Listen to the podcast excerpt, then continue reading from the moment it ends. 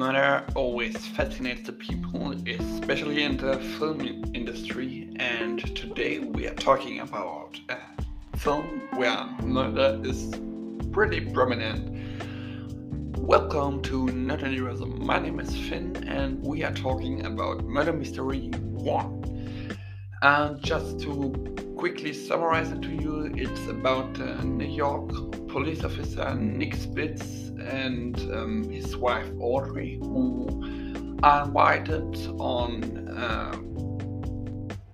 boat by the billionaire Charles Cavendish and um, just went into a series of murder and tried to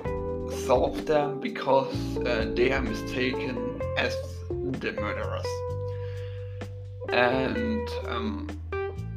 I like the film because it, um, the chemistry between Jennifer Aniston and Adam Sandler is pretty good. Uh, it's like um, you get to know that they have been friends for many years now, and um, they play their job really good. And you, I always also like uh, Luke Evans and the other actors in their roles, which they play really good. And um, the script is a little bit weak written. Uh, you could do it better at some things here, so I award this film seven and a half of ten stars. And um, yeah, just. Uh, now I summarize the whole film for the ones who don't want to watch them. So if you want to watch them, you turn uh, the podcast off. Um, it, like I said, it begins with the NYPD officer Nick Spitz and his wife um, Audrey,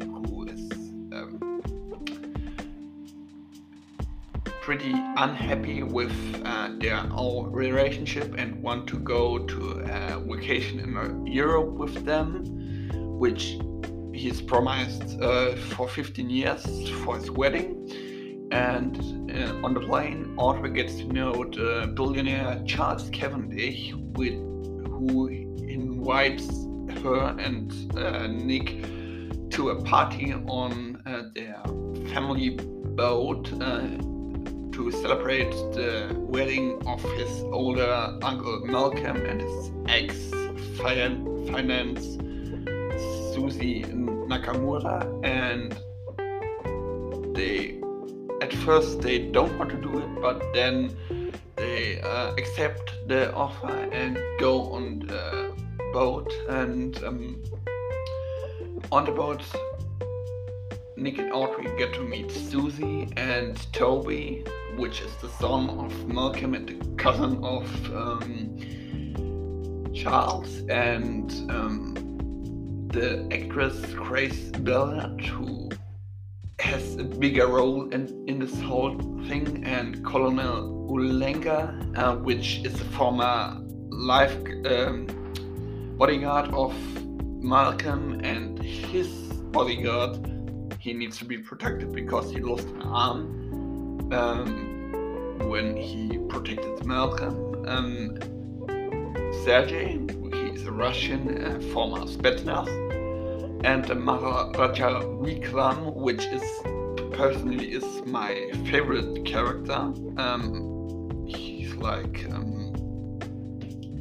he tries to play everything cool and it's not like one of this king personality guys. And then uh, we get to meet Juan Carlos, who drives um, in races for the Quince car company or Quince, um, and is a pretty good fan of um, the family and the leader of a Quince's uh, racing team and uh, he gets to meet Malcolm, uh, and Malcolm announces that his new wife or fin- finance Susie is going to be the only one which receives um,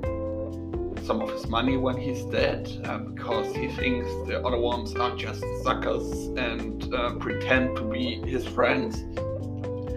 But before he could uh, sign his New Testament, uh, he gets murdered with a knife, which was is told to be given to the family by Marco Polo, and um, yeah, was given to the members of the family ever since. Uh, a little bit after that, Toby also uh, dies, and it looks like it is suicide. Uh, and when he arrived in Monte Carlo for the Grand Prix, the guests are questioned by Inspector Delacroix from Interpol, and he suspects Nick and Audrey are the murderers. Uh, and at the Grand Prix of Monaco, Nick and Audrey question the guests, and at the evening they are called uh, to a room by Sergei, the bodyguard of uh, Colonel Ulenga, and uh, he says that Malcolm married the finance of the colonel when after he lies um, after he lies injured in yeah after he lies injured after he yeah like protected um, Malcolm and when he was in coma uh, he um, married his wife and they got a child uh, and her and the child are said to be dead after um, the child's birth, but it would turn out otherwise, of course. And um, just before Sergei can tell him how the, uh, who the murderer is, he is shot through the door, and Nick and Audrey don't see the, mur- uh, the murderer and flee and watch Colonel while he was cleaning his teeth, which is like a running gag in this whole thing, and the Maharaja and Grace, when they had sex, they hid on the, under the bed, so um, they don't see them. So the Maharaja, the Colonel, and Grace seem to be uh, seem to not be the murderers, um, and from the news they um, find out that Inspector Delacroix uh, wanted to arrest them, and Audrey is angry because in this news, the, uh, Delacroix also says that Nick pretends to be a detective, which he isn't, and um, he she leaves Nick for a while and uh, travels with Cavendish to the Corner Sea, which is in Switzerland, I think and um, Nick follows Susie to the corner sea because he she is um, acting sus and he follows her in a library where he meets Audrey. She says that Cavendish is in the building too, so they like find out that Cavendish and Susie are in love and um, planned this, the murderers together, and Nick and Audrey have to flee from a gunner who hit himself, and um, she, she con- they confront Susie after they met Carlos, and um, but Susie is murdered by a masked person with a blow and Nick and Carlos try to chase the murderer, but um, don't get him because um, Nick stumbles, and then Nick and Audrey go to the Quincy's villa to catch Cavendish and find out that he is murdered too. And he was poisoned with his whiskey. I think it was whiskey. The Nick and Audrey call Delacroix and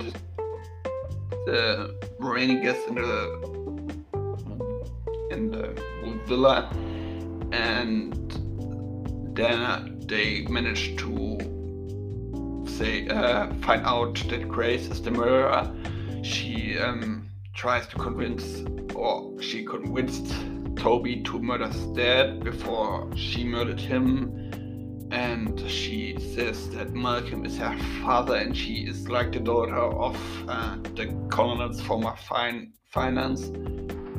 Um, and she's like the only heir from of um, Malcolm. She tries to flee but is stopped by Nick and while they celebrate that Grace is like catched, um, just says that she has an alibi for Sergei's murder and they like say uh, see that there has to be another one which is Carlos. Um, she, he um, accuses Malcolm of the murder on his father because or of an accident with his father where he lost both of his legs. And after um, a chase, Nick and Audrey like get to meet Carlos, and he first drives into one of uh, into a statue which portrays a Gwyn's and is then um,